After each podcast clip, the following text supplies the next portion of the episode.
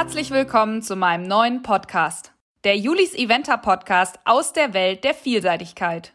Folge 18 bringt uns zurück zu einer Pferdegeschichte. Wieder eine ganz berühmte. Da gab's sogar schon einen Film drüber. Und diese Folge wird neben der Community noch unterstützt von Vitanda, das Label für Pferdesportzubehör mit Infraroteffekt. Produkte mit Infraroteffekt verbessern die Blutzirkulation und den Lymphfluss. Dies ist schon die dritte Folge, die von Vitanda unterstützt wird. Vielen Dank dafür. Ich selbst brauche mich, glaube ich, nicht mehr vorstellen. Ich bin Juliane und wenn ihr mich noch gar nicht kennt, dann kurz mal Julis Eventer googeln, so wie der Podcast heißt, und schon kommt ihr auf meinen Blog oder die Social Media Seiten. Nur so viel. Ich liebe die Vielseitigkeit und darum geht's auch auf all meinen Kanälen. Und da sind wir auch gleich beim Thema. Heute eine sehr prominente Pferdegeschichte aus der Welt der Vielseitigkeit. Es geht um Air Jordan, das große Erfolgspferd von Frank Osthold. Die beiden waren von 2001 bis 2010 aus dem internationalen Spitzensport nicht wegzudenken. Sie waren Teil der ja etwas tragischen Olympiageschichte in Athen, aber haben dann 2006, zwei Jahre später, bei den Weltreiterspielen in Aachen auch wieder alles gegeben und Gold geholt, also alles wettgemacht. Sowieso war Aachen das Turnier von Air Jordan. Dort fand er seine Bühne. Und selbst Badminton war für den Fuchs kein Problem. Wie Frank heute noch über ihn schwärmt und was es alles für Geschichten am Wegesrand gab, das hat er mir in einer kleinen Geschichtsstunde erzählt. Haltet das Popcorn bereit und nehmt euch ein bisschen Zeit, um einzutauchen. Ganz viel Spaß!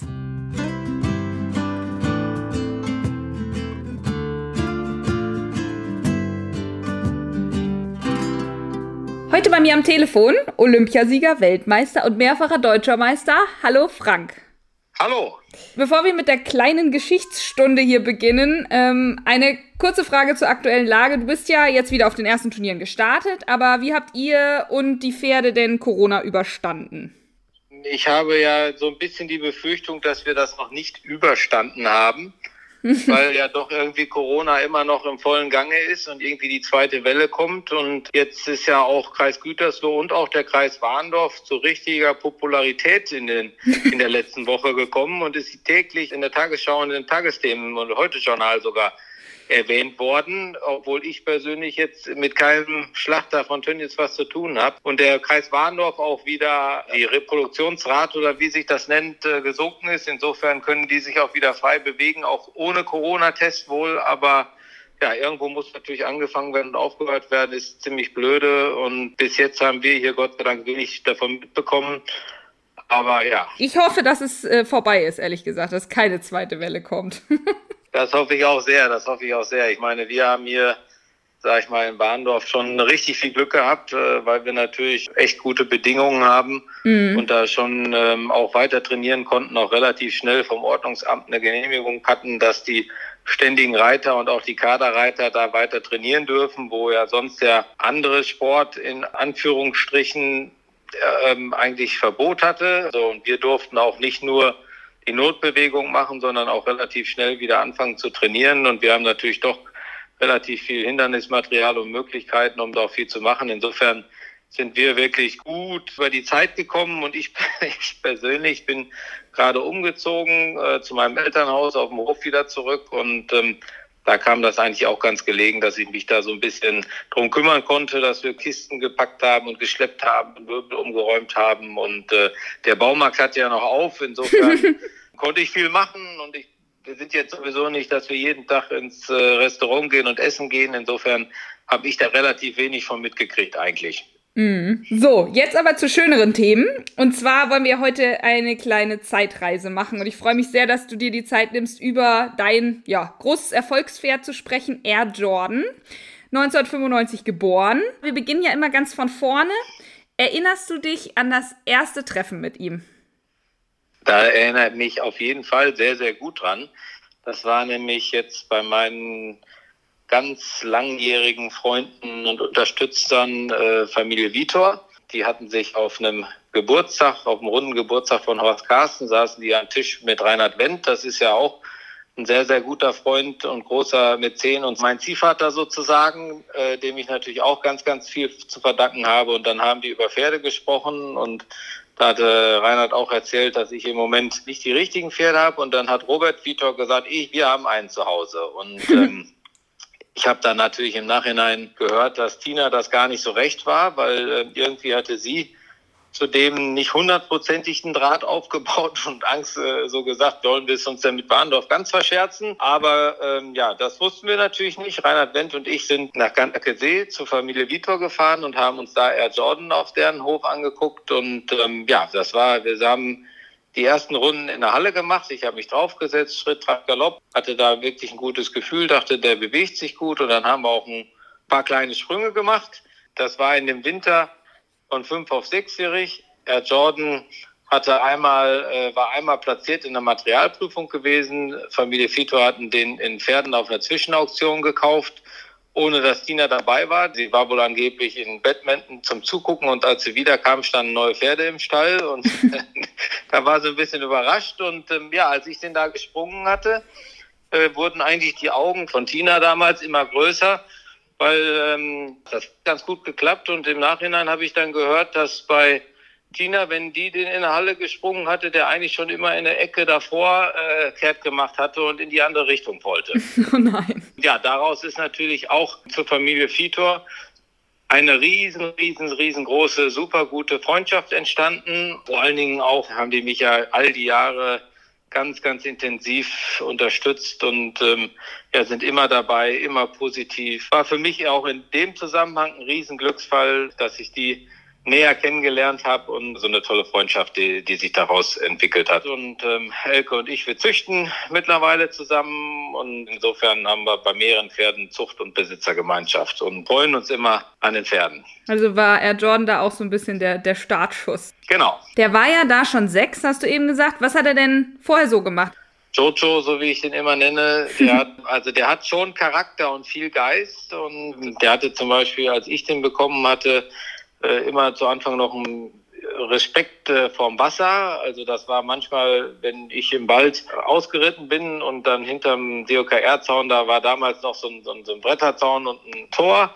Und wenn ich durch dieses Tor wollte, dann stand er da auch schon manchmal und machte kehrt, weil er wusste, da hinten kommt gleich ein Teich und da will Frank bestimmt wieder rein. äh, also gerade im ersten Jahr haben wir doch so einige Kämpfe gekämpft und waren unterschiedlicher Meinung und das weiß ich auch noch ganz genau. Sechsjährig ist halt äh, Geländepferdeprüfungen gegangen, A und L und auch die ersten kleinen A-Vielseitigkeiten und so. Und dann haben wir nach, wir hatten von vornherein gesagt, okay, wir probieren das jetzt mal ein Jahr und gucken mal mal, wie weit das geht. Und damals, äh, ich hatte EOS, aber EOS hatte einmal pausieren müssen, war nicht ganz fit und insofern hatte ich nicht so viele andere Pferde und habe mich dann ganz viel um Jojo gekümmert und äh, bin mit dem ganz viel losgefahren zu ganz vielen Geländepferdeprüfungen. Insofern hat er da ganz viel Routine gesammelt und viel gesehen. Das ging dann sogar schon relativ schnell. Ich hatte dann in dem Jahr auch Bundeswettkampf in Mühlen geritten.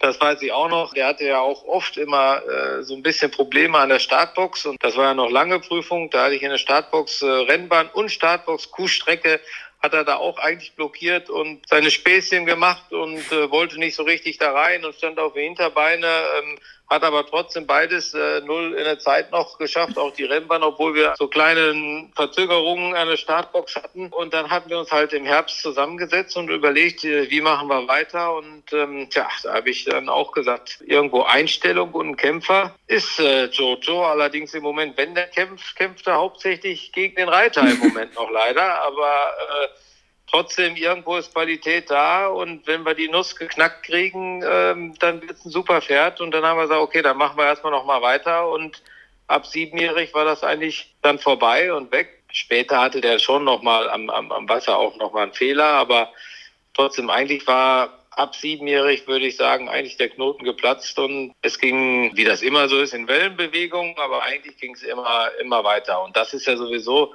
so phänomenal bei dem, der war vielleicht oder ist vielleicht nicht total spektakulär in allem, sondern macht alles wirklich solide und ordentlich. Irgendwo war, ist er ein riesen, riesengroßer Kämpfer und er ist eisenhart. Also der hat ja nie, ist nie aufgefallen, weil er irgendwo ein Wehwehchen hatte, sondern er ist immer gelaufen und insofern konnte ich immer weiter trainieren und immer weitermachen und ähm, ja, so haben wir uns da richtig über die Jahre zusammengefunden. Frank, wenn du so erzählst, äh, hätte ich eigentlich gar nichts vorbereiten müssen. Du bist quasi schon einmal durchge durchgaloppiert durch die ganze Geschichte. Mal ganz kurz zu dem Namen, ne? Weißt du, wo Air Jordan herkommt? Ist ja eher so ein ungewöhnlicher Name, ne? Nee, ehrlich gesagt weiß ich das nicht ganz genau. Ähm, aber da auch ganz äh, witzig eigentlich, bei Olympischen Spielen darf ja kein Sponsoringname verwendet werden. Und in mhm. Athen, also vorher schickt der Verband schon immer die Namen dann äh, weg und fragt, ob das in Ordnung ist. Aber ähm, in Athen bin ich angesprochen worden, ob das irgendwie ein Sponsorname ist, nur weil der Basketballer auch so geheißen hat.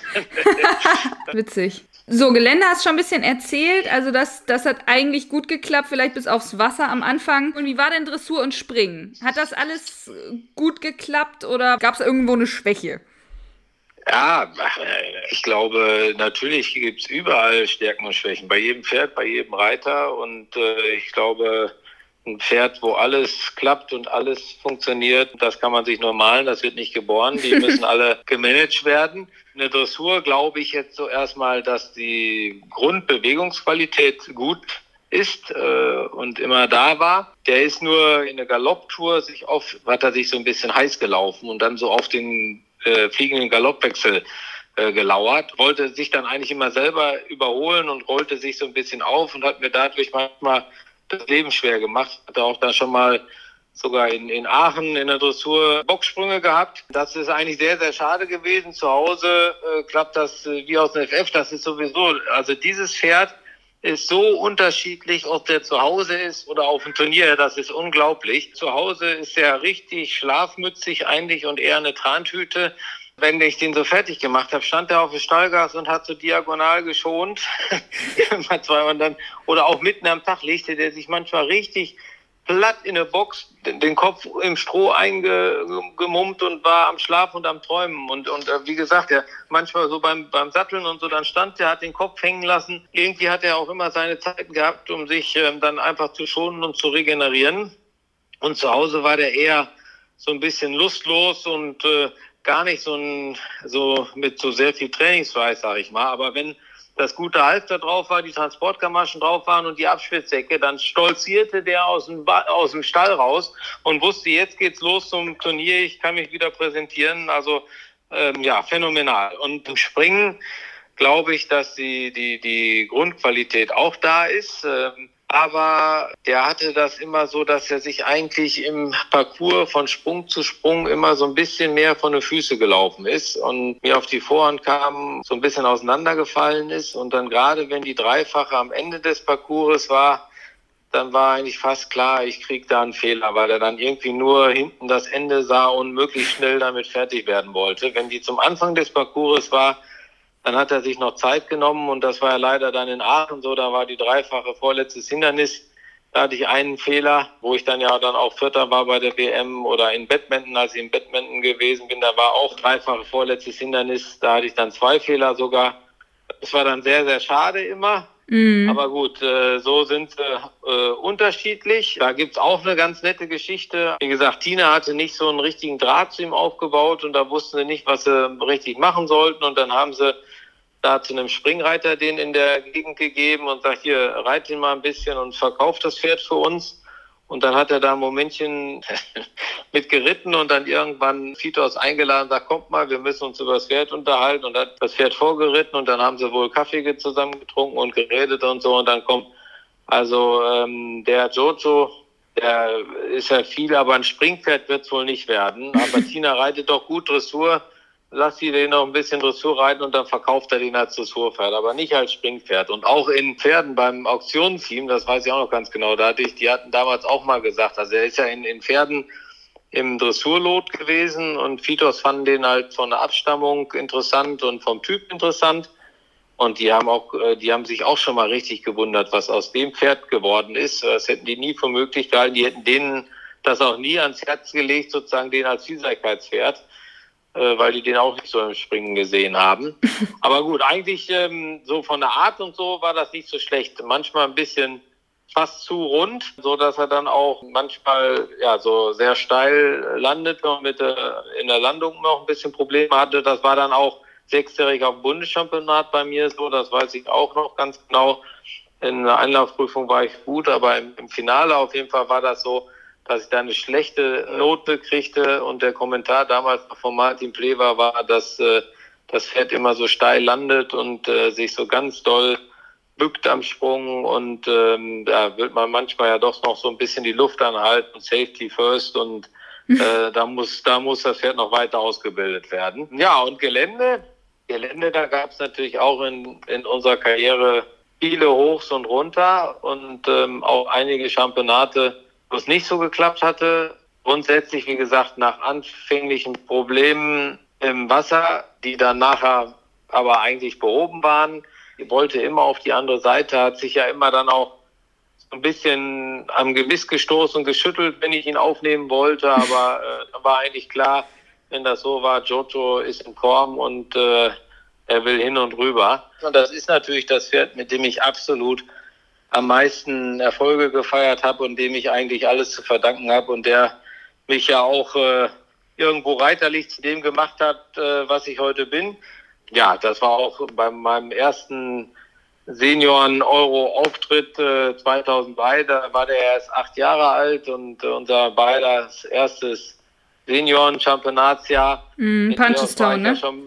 Ja, genau. Mit EOS war ich ja schon gelistet gewesen. 2000 vor Sydney auf der Longlist. Dann kam er 2003 und da bin ich ja völlig überraschend auf einmal in Lumülen äh, das erste Mal deutscher Meister geworden. Ja. Und äh, sind wir ja aufgestellt worden für Punchestown und sind ja auch geritten und da war zu Anfang ein Sprung, eine Steinmauer unten drin, so ein Wasser und links und rechts so eine Wasserleitung, wie so ein Aquädukt, wo mhm. hinten dann Wasser runterlief. Und ich bin ähm, halt zu dieser Mauer geritten und hatte dann einmal etwas mit der Gerte auch noch unterstützt, dann war da Wasser unten drin, weil ich dachte, dass das auf jeden Fall weitergeht. Dann hatte ich nicht so eine richtige Zügelverbindung und dann sah der halt diese Leitung von dem Aquädukt und dachte, das ist der nächste Sprung und sprang darüber und dann rumpelte es da halt schon einmal. Ja, der hat geguckt, wo ist der nächste Sprung und wo darf ich rüber und ein Riesenkämpfer. Also das war ja genauso zum Beispiel 2006, zweites Jahr vier Sterne, damals waren es ja noch vier Sterne in Lumülen. Äh, da wollte ich halt auch mal richtig schön rhythmisch reiten und wenig äh, kräftezehrend reiten, weil dem, dem musste man natürlich schon immer mal wieder vorm Sprung etwas rausnehmen, dass er wieder in Balance und auf die Füße ist und dann das war ein ganz nasses Jahr, da sind auch, ist auch zu Anfang eine Schleife rausgenommen worden. Da war halt Sprung zwei so ein Riesentisch, der seit äh, der jetzt ab 2007 hinter einer Wendung steht.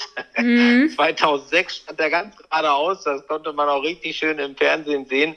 Ich bin sozusagen bei Sprung 1 gelandet und habe die Flussdistanz zu Sprung 2 gesehen und kurz vor ist er da irgendwie bei dem nassen Boden in so ein Loch getreten und die Distanz war weg und hat noch einen Galoppsprung dazu gemacht und dann stand ich mit der Brust äh, war Jojo vor dem Tisch und dann rappelte das, es knallte. Ich bin, glaube ich, in der Luft äh, eineinhalb Meter über ihm gewesen. Äh, er ist aber Gott sei Dank ganz geradeaus weitergelaufen und ich bin irgendwie zurück in den Sattel gekommen. Dann ist er noch über die Trassierung gesprungen. Also heutzutage hätte ich sowieso 20 Punkte wegen Dangerous Riding gehabt, automatisch vom Reglement her. da stand auch so eine Frau dahinter, die hat schnell ihren Hund an die Seite gezogen. Und dann bin ich irgendwie wieder zurück, alles sortiert und ähm, ja, weitergemacht. Weiter geht's. Da waren Sprung, äh, Sprung drei und vier direkt wieder zwei dicke Tische. Da dachte ich noch, oh, hoffentlich hält er jetzt nicht die äh, Luft an und er hat Respekt. Aber er ging sofort richtig weiter und dann waren wir beide so fokussiert und so hatten so den Hallo-Wach-Effekt gehabt. Äh, da sind wir sogar null in die Zeit gekommen und im Endeffekt hatten wir ja doch, hatten wir ja damals sogar vier Stände da gewonnen. Also so dicht. Ja beieinander ist in der Vielseitigkeit Sieg und Niederlage. Und äh, das war auch, ich, es knallte bei Sprung 2. Ich war in der Luft so weit weg und habe wirklich in dem Moment gedacht, scheiße, du willst nach Aachen, WM im eigenen Land und jetzt liegst du bei Sprung 2 auf der Fresse. Was jetzt wohl die Trainer sagen. das kam mir echt in dem Moment durch den Kopf, aber äh, gut, es hat ja alles gut gegangen. Also insofern, irgendwie haben wir immer wieder die Zähne zusammengebissen und weitergemacht und haben noch sehr, sehr viel Glück gehabt und ganz, ganz tolle Erlebnisse gehabt zusammen. Heutzutage wär, wärst du nicht nur wegen Dangerous Riding wahrscheinlich rausgenommen worden, sondern du wärst anderthalb Meter über dem Sattel, wäre auch die Airbag-Weste aufgegangen und gar nichts mehr wäre gegangen. ja, genau, wahrscheinlich. Wann hast du denn das Gefühl gehabt, äh, das kann richtig was werden? Also damit kannst du richtig drei, damals vier Sterne reiten. Ja, das war, glaube ich, fließend, würde ich mal sagen. Also im Prinzip muss man ja schon sagen, ist das ja dann sehr, sehr schnell gegangen. Total. überlegt, wir sind äh, sechsjährig angefangen, Bundeschampionat, Finale geritten und dann siebenjährig erst damals ein Sterne und Bundeswettkampf und dann zwei Sterne und dann sogar noch Lyon Auger. Da bin ich, habe ich leider damals einen Vorbeiläufer gehabt. Da war diese Eule, die da in Lyon Auger ganz typisch ist relativ zum Ende des Kurses. Aus einer Wendung musste man zurück äh, aufs Rennbahngelände springen. So, da schüttelte er sich immer noch so in der Wendung und guckte deswegen nicht hin und hat die Eule zu spät gesehen und deswegen war ich vorbei. Nicht, weil er den Sprung nicht richtig äh, oder da nicht rüber wollte, sondern eigentlich, weil er den zu spät aufgenommen hatte. Mhm. Ja, und dann bin ich ja sogar auch achtjährig bis äh, S oder genau drei, Sterne, Sterne damals genau. gegangen. 2002 bin ich äh, in die Perspektivgruppe gekommen. Ähm, da war ich ja 2003 auch in England und ähm, das war natürlich auch gut, weil du da mit ganz vielen nationalen Prüfungen wieder viel Routine gesammelt hattest und da auch dann die ersten nationalen VS in England geritten bin, die ersten zwei und insofern hatte ich auch die Qualifikation Richtung Lomühlen. Mhm. Deutsche Meisterschaft dann da erritten. Also heutzutage gelten ja nur noch äh, internationale Turniere. Damals ging das auch mit nationalen Turnieren. Ja, und irgendwie ging es immer so weiter. Also ich war damals, würde ich mal sagen, auch äh, jung und wild und äh, wollte immer viel. Und vielleicht würde man sich auch heute hier und da noch mal ein halbes Jahr mehr Zeit lassen. Aber ja, ich war natürlich am Scharren, wollte mich zeigen und mich beweisen, genau, und Jojo auch. Und ja, es hat Gott sei Dank meistens auch geklappt oder viel hat geklappt. Ja, das ist mir auch aufgefallen, weil 2001 hast du den übernommen und 2004 bist du Olympia ja. gefahren. Das ist schon, ja, ähm, sehr, sehr schnell. Olympiakader ist ja schon Wahnsinn. Also wann kristallisierte sich für dich raus, also wahrscheinlich nach, nach der deutschen Meisterschaft, nach der Euro, dass das äh, was mit Olymp also Richtung Olympia richtig was werden kann? Äh, wenn man einen Sport betreibt, der olympisch ist, ist das natürlich sowieso der Riesentraum. Und ich hatte ja 2000 äh, schon mal ein bisschen, ein bisschen sogar dran geschnuppert, sage ich mal. Für Sydney gab es ja zwei Mannschaften, da gab es ja einen Einzel- und einen Mannschaftswettbewerb und äh, so viele Reiter hatten wir ja damals in, in Deutschland gar nicht. Da war ja EOS damals auch achtjährig und ich ganz jung und das wäre sicherlich auch zu früh gewesen. Aber bei der letzten Sichtung bin ich gefallen und EOS hatte sich da auch Bluterguss zugezogen. Insofern ging das da auch nicht. Aber da war man natürlich irgendwie schon mal so ein bisschen dran und dann hofft man ja immer und ja auch noch fünf Leute los durften. Das ist ja auch komfortabler aus Reichter Sicht gewesen, als das heute ist. Ja. Insofern habe ich das immer gehofft. Ähm, davon, ausge davon ausgehen kannst du nie. Irgendwie habe ich natürlich alles versucht und dafür zu tun und zu geben, dass das, äh, dass dieser Traum wahr wird. Wie hat das denn mit Jojo alles geklappt? Weil Athen ist ja auch mit Flug und andere Bedingungen, anderer Temperatur, andere Luftfeuchtigkeit ein bisschen. Jetzt nicht so extrem wie Sydney oder so, aber ja schon ein bisschen. Wie ging das mit ihm? Das ging mit ihm eigentlich super. Also ähm, der hatte nie wirklich Transportstress. Da vor Ort, das ging auch sehr, sehr gut. Und da hat er auch sich immer wieder seine Auszeiten genommen. Das weiß ich noch. Nach der Dressur, kurze Zeit nachdem er in der Box war, hat er sich da auch wieder in seiner Box im Stroh vergraben und sich entspannt. Äh, das kam von, von Ingrid zu meiner Steffi, äh, die ich damals als Pflegerin dabei hatte, gekommen ist, Steffi, Steffi, komm schnell, äh, Jojo hat Kolik. Und dann, wieso, was ist denn? Ja, guck mal, ja, wieso, der, der schläft doch nur und ruht sich aus. Ja, aber der war doch gerade noch vor 20 Minuten, einer halben Stunde in der Dressur. Ja, aber das, das, der ist so, das macht er. Also die hat ihn auch manchmal im Liegen eingeflochten, weil er keine Lust hatte aufzustehen. Da haben ja viele gesagt, dass das ein relativ freundlicher Kurs gewesen wäre. Das war bei meinen ersten Olympischen Spielen, äh, fand ich das natürlich schon dick genug.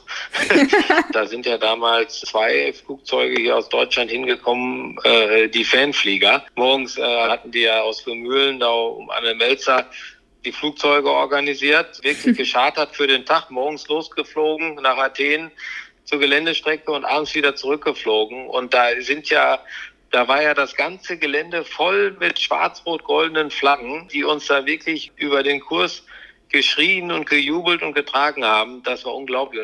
Und abends dann am Nachmittag nach dem Gelände sind wir dann mal ans Tor zu den deutschen Fans gegangen. Das war unglaublich, wie die uns da besungen haben und angefeuert haben. Also das sind äh, ja, das sind einfach Erlebnisse und Momente, die äh, läuft mir jetzt gerade schon wieder ja. eiskalt den Rücken runter und die krieg Haut, wenn ich daran denke. Unglaublich. Ähm, das war echt ja, der Wahnsinn. Ja, das klappte ja eigentlich sehr, sehr gut. Und auch das Gelände, das ging fantastisch an dem Tag. Klimatisch hatten wir da auch Glück gehabt. Was so ein bisschen schade war, dann seit äh, Athen ist es ja so, dass wir haben eine Prüfung und dann gibt's eine kleine zweite Springrunde, etwas verkürzt, aber nochmal noch höher für die Einzelmedaille. Und das ist aber ja so, dass da die besten 25 dann aus dem Mannschaftswettbewerb reinkommen in die zweite Runde, aber immer nur drei pro Nation, das ist olympisches Reglement. Und ich war damals Vierter, war irgendwie an, an 13., 14. Stelle. Und das waren so, so die ersten Olympischen Spiele. Ja, da war einfach überwiegte die Freude und alles mit der eigentlichen Goldmedaille, die wir ja. erst hatten. Ist wie es ist, wir ne? ja dann auch. Äh, Ihr habt es ja dann wieder gerettet. Das ist ja unglaublich. Das ist ja auch eigentlich äh, sowas äh, gibt es ja sonst fast nur im Film oder im Märchen, dass man wirklich vier Jahre später auf den Punkt nochmal mit im Prinzip auch der gleichen Mannschaft mhm. das nochmal wiederholt und bestätigt. Ähm, das ist ja auch eigentlich phänomenal. Das stimmt. Du hast ja sowieso, äh, ich sag mal, nach Athen 2004 bist ja dann äh, 2005 erste, damals vier Sterne in Lumülen geritten. Eben hast du schon mal so ein bisschen angedeutet. Ich habe ja von einigen Vorinterviewpartnern gelernt, wenn man drei Sterne reitet und erfolgreich, dann ist der logische Schritt, dann vier Sterne zu reiten. War das bei dir auch so? Ja. also, damals war das ja also 2005 war ja das erste Mal äh, erst vier Sterne in Normühlen. Vorher mhm. gab es das ja nur in Badminton, Burley, Kentucky, Po und Adelaide. Also das war ja eigentlich die Crème de la Crème. Und irgendwo würde ich mal fast sagen, damals so für die Deutschen ja echt in der Regel weit weg. Aber natürlich, wenn du drei Sterne reitest und es gut läuft, dann bist du ja hungrig und willst den letzten Schritt auch noch machen. Aber das ist natürlich schon sage ich mal, auch wenn du jetzt an, an, an drei Sterne kurz denkst und dann vier Sterne lang, das ist schon mal äh, Sprung. Äh, ein großer Schritt, der da zu tun ist, dass man den irgendwann machen will und auch irgendwann mal äh, Batman und sowas reiten möchte, das äh, ist schon so. Ich möchte auch irgendwann noch mal einmal äh, nach Burley, da bin ich noch nie gewesen. Das steht auch noch auf meiner Liste eigentlich, wo noch okay. ein Haken hinter muss. Das äh, war ja für dich damals auch die erste vier Sterne deiner Karriere. Hat man da, ich sag mal, auch als Profi an irgendeiner Stelle so ein bisschen Muffensausen oder denkst du immer, oh ja, mit Jojo, pff, alles gar kein Problem? Also bei mir ist das so, dass ich schon immer nervös bin. Ich glaube, dass ich mittlerweile äh, ganz gut gelernt habe, mit Nervosität und Druck umzugehen. Aber so in der Grundschule, sag ich mal, da war, hatte ich echt richtig immer Prüfungsangst und da hatte ich auch ein paar Arbeiten oder Tests äh, verhauen, weil ich einfach so nervös war.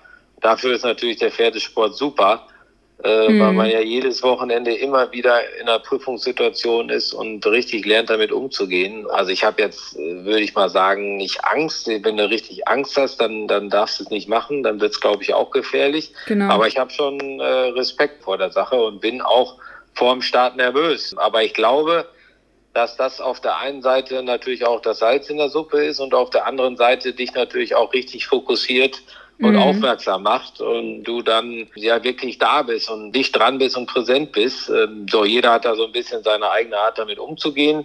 Ich brauche dann irgendwann kurz vor dem Start eigentlich Ruhe und schotte mich so ein bisschen ab oder bin im LKW und äh, gehe so in mich. Andere, die müssen abgelenkt werden und sind irgendwo in der Mitte, aber ja, ich werde da eigentlich immer ruhiger und rede dann auch nicht mehr so viel. bin, dann, bin dann relativ still. Ja, also das ist schon so, dass ich angespannt bin und eine gewisse Art von Nervosität habe. Aber nicht nur äh, bei vier und fünf Sterne, sondern auch von der Geländepferde oder für das junge Pferd ist das dann ja auch eine große Prüfung in dem ja, Moment. Ne? Ja, das beruhigt mich ja zutiefst, dass, dass du auch nervös bist. Wir können natürlich jetzt ewig so weitermachen. Du hast ja schon so ein paar Sachen angesprochen, so viele tolle Erfolge mit Jojo gehabt. Äh, du warst ja 2005 dann nochmal deutscher Meister und Start bei der Europameisterschaft. Dann hast du die 2006 äh, in Lumülen eben die äh, vier Sterne mal eben gewonnen, also quasi nochmal gesteigert von dem dritten Platz erst. Und dann aber, und da müssen wir auf jeden Fall nochmal drüber reden, über Aachen, Teil der Goldenen Reiter bei den Weltreiterspielen. Wie war dieses Erlebnis? Das vergisst man doch nie, oder? Nee, auf keinen Fall. Und dann vor allen Dingen WM, was ja dann sowieso auch ein Traum ist und dann noch im eigenen Land mit dem Riesenglück, dass wir das alles an einem Ort hatten. Das war im Vorfeld ja auch gar nicht ganz so sicher. Die Aachener wollten ja eigentlich erst gar nicht so gerne Vielseitigkeit, wollten das die Bonner oder so das machen. Und Gott sei Dank hat der Verband die überzeugt bekommen, dass sie das dann am besten auch machen. Und ähm, das ist ja auch in Aachen, würde ich jetzt mal sagen, riesen Erfolgskonzept geworden. Äh, die sind ja an dem Tag damals, als Gelände war, da haben die ja gar nicht gerechnet. Die hatten davor, sind die, glaube ich, schon ein bisschen nervös geworden, weil so wenig Tag, äh, Kartenverkauf gewesen sind. Und da haben schon immer alle gesagt, bleibt ruhig, das sind Vielseitigkeitsleute, die fahren morgens dahin, kaufen sich ihre, das ist, gibt's ja sowieso keine äh, Sitzplätze, die kaufen sich ihre Laufkarte, Stehplatzkarte und sind dann im Gelände. Und die sind ja morgens wirklich überrannt worden von Fans, so dass sie irgendwann die, die Tore einfach aufgemacht haben, weil äh, die da den Schlangen nicht her geworden sind. Und auch die Essens- und Getränkeversorgung war damals ja im Gelände, sage ich mal, suboptimal. die waren schnell ausverkauft, weil die wirklich mit diesen Leuten nicht gerechnet haben. Und ja, die Bedingungen waren natürlich phänomenal auch äh, so ein Kurs, wo eigentlich jeder Meter präpariert ist vom Boden mit Drainage.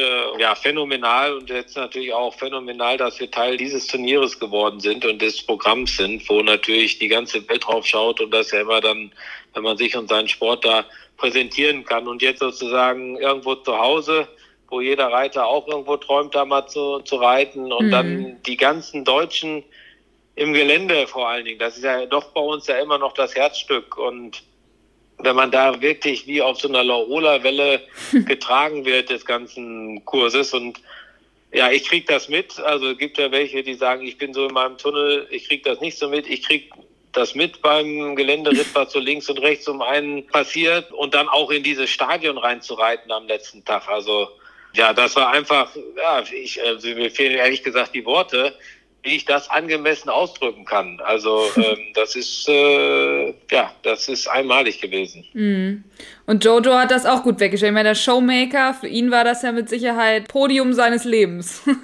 Ach, ja, auf jeden Fall. Wir haben ja schon mal einen kleinen Einblick von diesem Turnier bekommen, als ich den Podcast mit Hinrich Romeike gemacht habe. Ihr wart ja relativ viel parallel unterwegs in der Zeit. Also Athen, Aachen, dann auch Badminton und so. Ja, das muss man natürlich auch sagen, dass da natürlich Hini also ein riesen, riesen positiver Faktor oder in der in dem ganzen Konstrukt äh, die ganze Zeit gewesen ist. Also äh, wir haben uns sowieso immer äh, richtig gut verstanden, aber Hini ist natürlich auch super positiver Mensch und versteht sich mit allen und ist immer witzig und hat immer tolle Anekdoten zu erzählen und ähm, der hat halt immer irgendwie die ganzen Leute auch so äh, zusammengehalten und zusammengebracht und hat auch oft mit irgendwelchen Sprüchen uns da alle irgendwie eingeschworen. Unsere Hauptblütezeit äh, bis jetzt äh, haben, wir die, haben wir zusammen gehabt, ja. Ja, richtig cool. Ein Ergebnis habe ich mir auf jeden Fall noch rausgepickt. 2007 Badminton, ganz klar. Schwerste Prüfung der Welt. Wolltest du das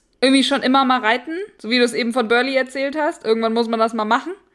Auf jeden Fall. 2007 dachte ich, jetzt ist äh, das Jahr, da können wir das mal probieren. Und in England, da gibt's ja auch Buchmacher auf alles. Da waren sogar die Quoten bei mir ganz gut. Also, wenn man auf mich gewettet hätte, hätte und das wirklich gut geworden wäre, dann hätte man gar nicht so viel gekriegt. Also ich war in dem Jahr sag ich mal, nicht unbedingt Außenseiter offensichtlich. und dann kommst du ohne Hindernis und Zeitfehler beim ersten Start vom Badminton ins Ziel. Wie war diese Geländerunde?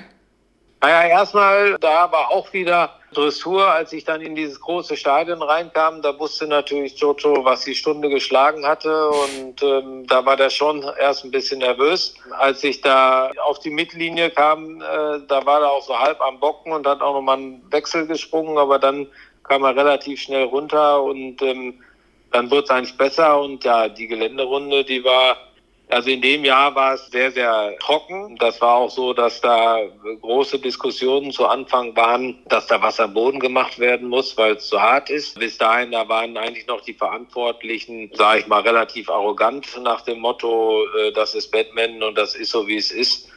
äh, und das ist für alle gleich und da müsst ihr rüber. Äh, da hatten aber die ersten gesagt, dann fahren wir halt nach Hause und dann irgendwann ist der Schalter umgelegt worden, dann wurde wirklich sehr, sehr viel gemacht. Viel gefräst und gewässert und die ganze Nacht vom Freitag auf Samstag wurde viel gemacht. Insofern war der Boden gut, aber es war dann in dem Jahr auch äh, ein schnelles Badminton.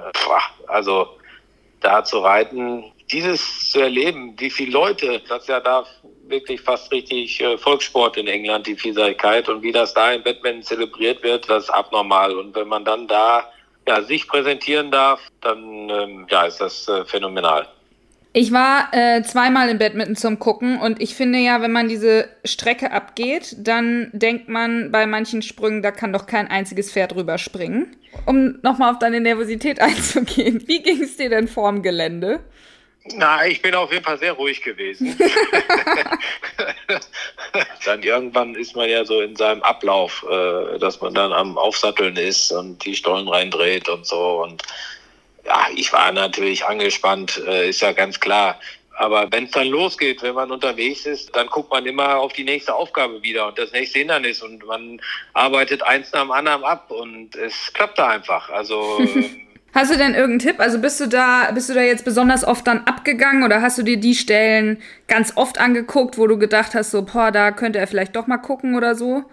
Na, also äh, klar bin ich da äh, die ganze Zeit am Ablaufen gewesen und äh, wir haben den Kurs immer durchgesprochen und äh, man guckt sich das auch an und auch so dieses Wickeritsch wie oder so ein Rick äh, schräg über den Graben ist. So ein Sprung hat man ja eigentlich sonst in keiner anderen Prüfung wirklich gehabt. Und ich mhm. hatte so ähnlich auch mal versucht, über den Graben zu springen. Wie gesagt, manchmal so mit Wasser und Graben so ein bisschen festgehalten. Ja, aber irgendwie habe ich dann versucht, äh, Linie und Rhythmus immer zu halten und es hat einfach geklappt. ja, okay. Sag mal, Jojo ist ja mit 64% Vollblut jetzt nicht so wahnsinnig hoch im Blut stehend. Ich habe jetzt schon die verschiedensten Aussagen gehört. Also, wie ist denn deine Meinung dazu, was ein Pferd mit wie viel Blut leisten kann auf so einer langen Distanz? Naja, aber der ist ja zumindestens der Vater ist ja direkt ein Vollblüter. Meiner Meinung nach ist es auch so, dass wir so plus minus kommt natürlich immer noch wirklich sehr auf den Typ an, aber einen guten Halbblüter, das ist schon gut. Ähm, auch wenn wir keine Rennbahn mehr haben mittlerweile. Äh, bis 2003 war er immer noch mit Rennbahn, aber trotzdem, wir haben ja relativ kurze Strecken und äh, immer noch genauso viele Sprünge. Da müssen die ja zwischen den Sprüngen noch schneller galoppieren. Wenn sie nachher ganz viel Blut haben und dann auch ganz stark werden, dann wird das natürlich irgendwann vielleicht auch unpraktisch, weil man einfach zu viel damit beschäftigt ist, wieder Kontrolle reinzubringen. Aber so ganz äh, ohne Blut geht's nicht.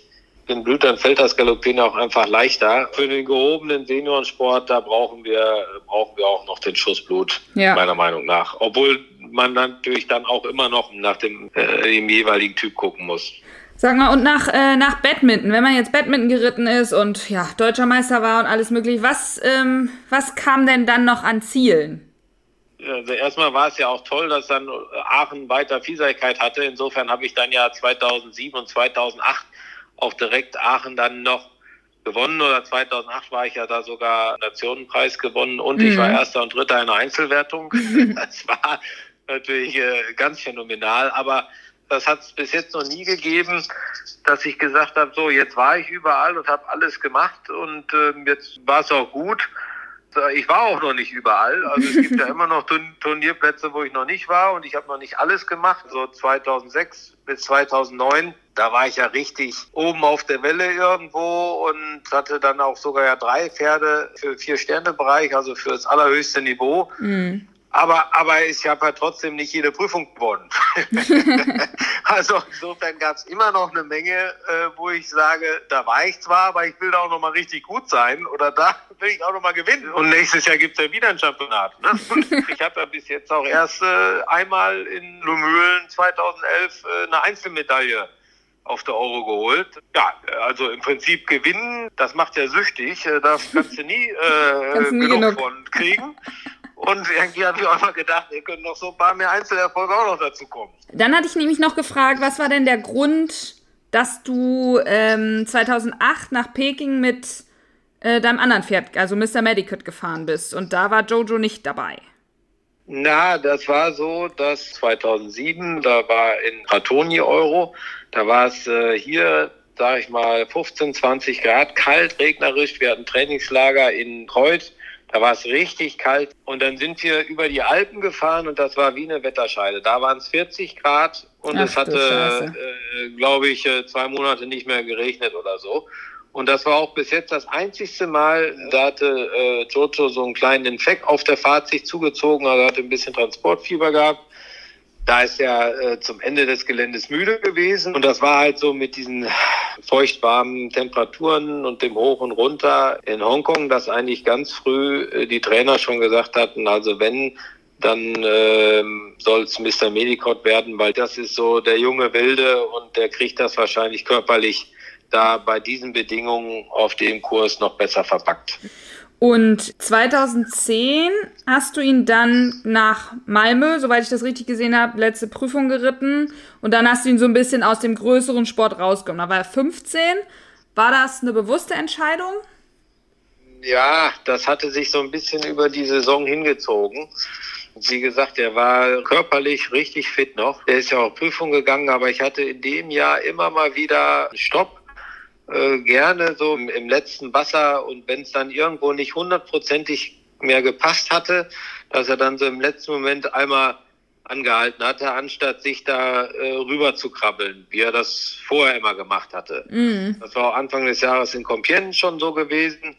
Also gefühlt war das so, dass so dieser letzte Kämpferwillen, dieser letzte Biss nicht mehr ganz so da war, mhm. äh, wie ich das eigentlich von ihm gewohnt war. Und dann dachte ich, na, jetzt hat man zwar nicht das Highlight gehabt, wo man sagt, jetzt damit kann man es auch gut sein lassen, aber irgendwie hatte ich den Eindruck, dass so, wie gesagt, dass nicht mehr diese, diese letzte Kernigkeit und dieser letzte Kampfwillen in ihm da war. Und dann mhm. dachte ich, also ich habe dem Pferd so viel zu verdanken. Ich habe so viel mit dem erreicht und, und so viel geschafft und gemacht. Und ich möchte jetzt eigentlich nicht den oft schlecht präsentieren oder wo was nicht gut geklappt hat. Nicht, dass nachher mhm. heißt, jetzt hat er so viel für den Kerl gemacht und jetzt lutscht er den da noch aus mhm. und er muss immer wieder und er möchte eigentlich gar nicht mehr. Und dann habe ich gedacht, okay, dann jetzt äh, Schluss mit den höheren Prüfungen machen wir jetzt nicht mehr. Aber so gesund wie er war, ist er ja nicht richtig in Rente gegangen, ne? Wo war er denn Nein. dann? Nein, dann war er erst bei äh, Bekannten von uns aus, aus Bevern und die hat dann halt so ein bisschen Afiseikeit und Stiegeländeritte geritten und äh, mal ein Springen und eine Eldressur ländlich. Und ich hatte ihn die ersten Jahre ja auch dann im Winter noch so für Salzburg und Stuttgart und so, also für diese Hallenturniere immer mal wieder mitgenommen und äh, selber wieder im Sattelplatz genommen. Und dann ähm, Mirko Handrick äh, hatte ich früher schon mal auf dem Turnier kennengelernt und irgendwann hatten die mich mal angesprochen, ob ich eine Vollblutstute von ihm vielleicht mal probieren möchte und äh, reiten möchte. Also äh, der kommt aus Horka, das ist im Kreis Bautzen in Sachsen, ähm, macht er selber auch ein Turnier da, ein wunderschönes Turnier. Und dann hatten wir uns versprochen und dann ist er dahin gegangen und ähm, der hat ja dann auch noch mal so Affideichkeit und sogar auch auf dem Heimturnier ein Sterne CCI. Mirko hat dann auch richtig Spaß gehabt, dass er halt dann so ein erfahrenes, tolles Pferd hat, mit dem er auch noch mal ein bisschen Spaß haben kann. Und äh, für mich war das auch so, ich wusste ja, wie der eigentlich die Turniere und dieses Präsentieren genossen hat. Und ich dachte, wenn man den jetzt so ganz nur auf die Wiese sozusagen abschiebt, da habe ich mhm. immer gedacht, nicht, dass er sich jetzt auf dem Abstellgleis empfindet und wird nicht mehr genug beachtet. Und so dachte ich, da freuen sich Leute äh, richtig, wenn er das Pferd reiten kann. Mirko, glaube ich, habe ich äh, damit einen Gefallen getan und wir haben eine richtig gute Freundschaft und Spaß und Jojo hat da ein tolles Zuhause, die sich halt auch richtig freuen, dass er da ist. Painty ist ja jetzt auch da Weidenachbar, also die beiden sind zusammen, Little Paint und Jojo in, in Horka auf der Wiese und äh, werden von Familie Handrick immer mal wieder so ein bisschen geritten. Also die sind auch beide nach wie vor noch richtig äh, gut drauf und auch Jojo mit seinen 25 Jahren wird noch regelmäßig ausgeritten. Die FN hat da ja mal den Film Alte Helden über Jojo gedreht. Das ist bei Mirko zu Hause. Ja, ich bin da eigentlich ganz glücklich äh, damit, wie sich das so gefunden hat. Und ich glaube auch, äh, dass es Jojo damit richtig gut geht. Voll schön. Also in dem Film sah er auf jeden Fall noch wahnsinnig gut aus. Was äh, würdest du sagen, war so das Geheimnis, dass der, also von der Gesundheit her fand ich es halt krass. Also, ich meine, ihr wart fast zehn Jahre im richtigen Spitzensport, wo ja auch die Belastung sehr hoch ist. Dann lief der noch fünf Jahre so ein bisschen VA, VL und ähm, steht da jetzt mit 25 irgendwie total fit. Da äh, beneiden dich einige sicher auch, weil so viele Pferde, die verletzt sind. Sag mal das Geheimnis, wie man so ein Pferd so lange gesund hält. Ja, wenn ich das mal wüsste. Ist mir auch nicht bei jedem Pferd so gelungen. Das muss ich ja ganz ehrlich zugeben. Was, ja, irgendwo ist äh, Jojo schon Ausnahme, was die äh, körperliche Fitness und Konstitution angeht. Und dann glaube ich aber auch, der ist natürlich immer Nummer eins gewesen. Und da hat man natürlich ganz intensiv äh, drauf geachtet und wenn da irgendwo irgendwas war, das habe ich natürlich sofort mitgekriegt. Aber ansonsten habe ich hier ganz normal versucht zu trainieren. Hm. Auch kein Geheimtipp hier. Nein, leider nicht. Leider nicht. Wie würdest du allgemein so euer Verhältnis beschreiben? Ist das eine dicke Freundschaft oder wie ein altes Ehepaar oder? Also wenn er mich sieht, dann spitzt er heute noch die Ohren und wiehert und kommt angetrabt. Das glaube ich schon, dass wir echt ein sehr inniges Verhältnis haben und wir sind zusammen groß geworden, haben alles zusammen gemacht und insofern kennen wir uns gegenseitig natürlich in und auswendig und ich weiß, äh, wo er noch ein bisschen Respekt hat oder sich mal vielleicht festgehalten hat oder wo er vielleicht äh, ein bisschen Bedenken haben könnte, der weiß auf der anderen Seite aber auch hundertprozentig, wie ich in welchen Situationen und Verfassungslagen bin und wie ich reagiere. Wir sind da einfach eingespielt gewesen. Und das ist auch, glaube ich, das, äh, das Wesentliche in der Vielseitigkeit, dass äh, man da irgendwie als Paar eigentlich groß werden muss und auch selber das Training zu Hause machen muss.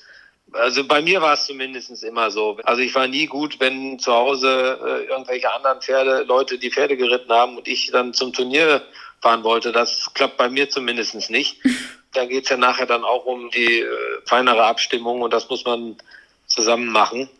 Sag mal, wie groß war der eigentlich? Ja, der ist gar nicht so groß. Der ist nur 1,67 gewesen. Mhm. Äh, aber ja, ein relativ rechteckiges Pferd und auch so mit so ein bisschen schon Kapazität. Insofern sah der gar nicht so klein aus. Aber äh, ja, da hatte ich sogar auch mal mit Dibo äh, gewettet. Auf irgendeinem Trainingslager ritt er an mir vorbei. Dachte, boah, der ist ja ganz kleiner. Ich dachte, der wäre viel größer. Dibo hat auf jeden Fall gesagt, der ist äh, kleiner als 1,67. Ich habe gesagt, der ist größer als 1,67 und der hat genau 1,67. Also war es unentschieden bei uns. Hatte Jojo noch irgendwelche Macken, die du bisher nicht erzählt hast? Irgendwas am Stall, beim Putzen, Aufsteigen, irgendwas Nee, nee, eigentlich nicht. Das war nur auch zu Anfang, hatte der auch nicht so eine richtige Lust am Verladen. Also was er zum oh. Schluss oh. fand er es ja richtig gut, wenn er, wenn es losging, aber zu Anfang wollte der eigentlich nicht auf dem Anhänger. Aber ansonsten, nee, eigentlich, äh, das muss ich schon sagen, ist ja so im Umgang und im Allem echt äh, ziemlich unkompliziert gewesen. Da hattest du dann wohl Glück, weil ich hatte schon einige Interviewgäste hier, die völliges Gegenteiliges von diesen speziellen Pferden erzählt haben. Ja, vielen, vielen Dank, dass du äh, diese Geschichte mit uns allen geteilt hast. Ja, gerne. Schön, dass ich äh, ein bisschen was erzählen durfte.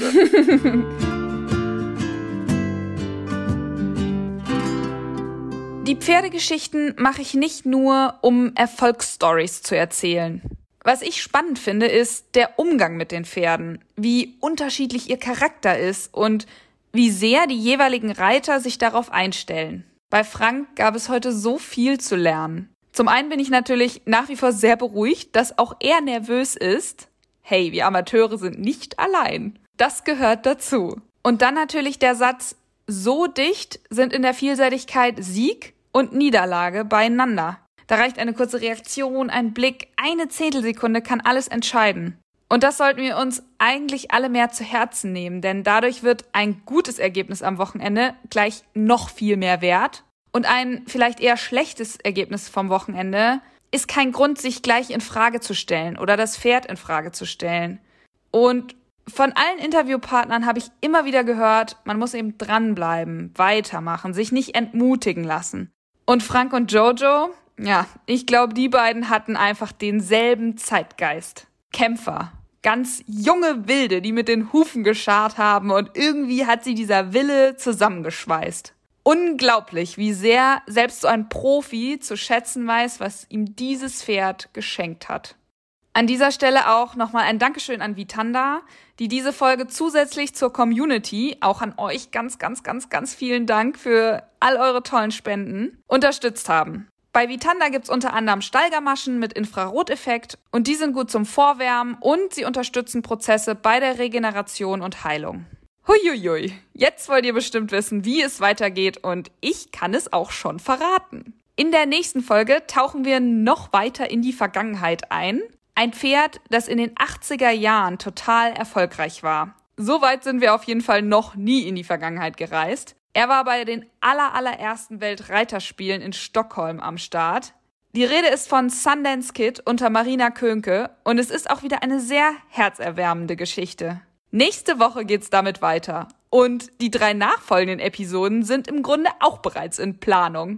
Es wird eine ganz bunte Mischung und wir widmen uns auch ein paar neuen spannenden Themen. Freut euch drauf, bleibt mir treu und wenn ihr Lust habt, dann unterstützt den Podcast mit einer kleinen Spende. Ansonsten freue ich mich natürlich über euer Feedback, eure Bewertung bei iTunes oder ein Abo und natürlich eure Erwähnung bei Social Media. Ich teile das dann immer so gerne. Stay tuned und bleibt gesund.